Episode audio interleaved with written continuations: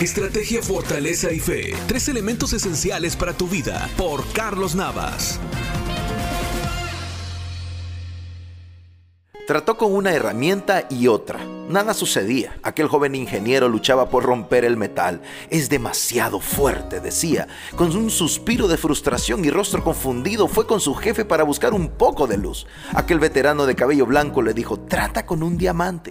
El joven volvió no mucho tiempo después con el metal cortado y el viejo le dijo, no es que el metal sea tan fuerte, es que tus armas eran muy débiles. Bienvenido a Estrategia Fortaleza y Fe. Soy Carlos Navas y el episodio de hoy realmente no es tan fuerte. Tal vez el problema no es ese vicio esclavizante, quizá no es que la tentación sea demasiado intensa o tu matrimonio una causa perdida, tal vez no es que tu hijo sea un rebelde sin causa o tu crisis financiera un caos sin solución, quizá el punto está en que tus herramientas son muy débiles. ¿No has podido vencer tus gigantes? Bienvenido al campo de guerra. La buena noticia del día es que puedes tumbarlos. Suelen asustarnos, son intimidantes y traicioneros, aparecen y nos desafían, son gigantes, son más fuertes que nosotros. Tus peores temores saltan y te sientes derrotado. Al final del día salen esas palabras, no puedo más, es demasiado, no puedo. Tienes razón, son gigantes, pero no son invencibles. Revisa tus armas.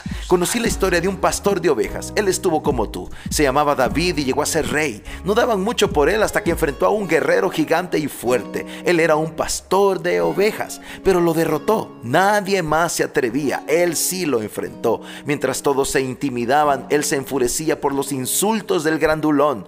Todos lidiaban con el mismo problema. Todos tenían la misma presión.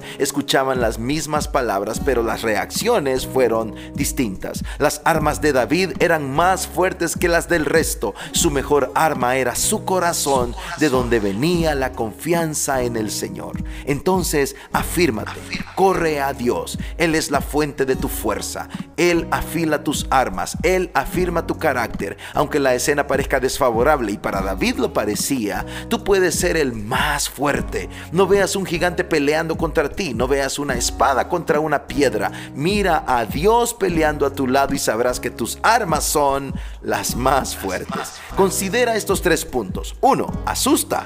En el campo de guerra debes ser valiente, no te dejes intimidar. Dos, determinación. Tu carácter define los resultados, sigue peleando. Y tres, victoria. Nada es más fuerte que tú y Dios juntos. Afirma tu comunión con Él. La Biblia dice, así venció David al filisteo con honda y piedra. Lo mató sin tener David espada en su mano. Primero de Samuel capítulo 17 versículo 50. Recuerda el principio para hoy. Tu mejor arma es tu corazón, de donde viene tu confianza en Dios. Dios te bendiga.